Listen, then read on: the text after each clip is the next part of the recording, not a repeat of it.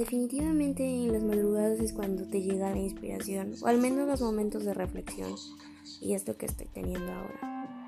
Estoy cansado de la gente que habla sobre la muerte, que chilla a sus muertos, que extraña a sus muertos.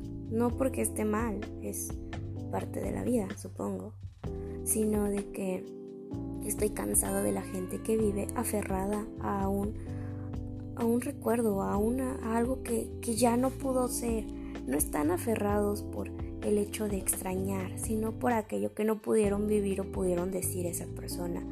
Porque, ¿por qué vivir así? ¿Por qué no vivir en gratitud y viviendo y recordando todo aquello que nos enseñó los que ya no están?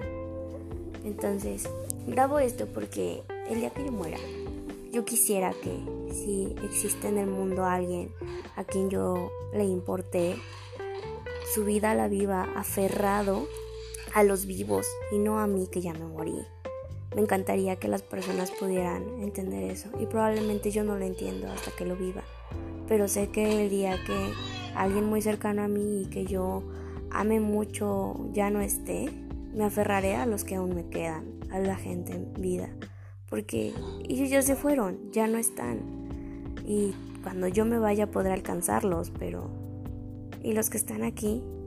Y si yo sigo aferrada al que ya se fue y que puedo alcanzar, pero olvido al que está aquí y que cuando yo me vaya no voy a poder ver. Que no podrán verme.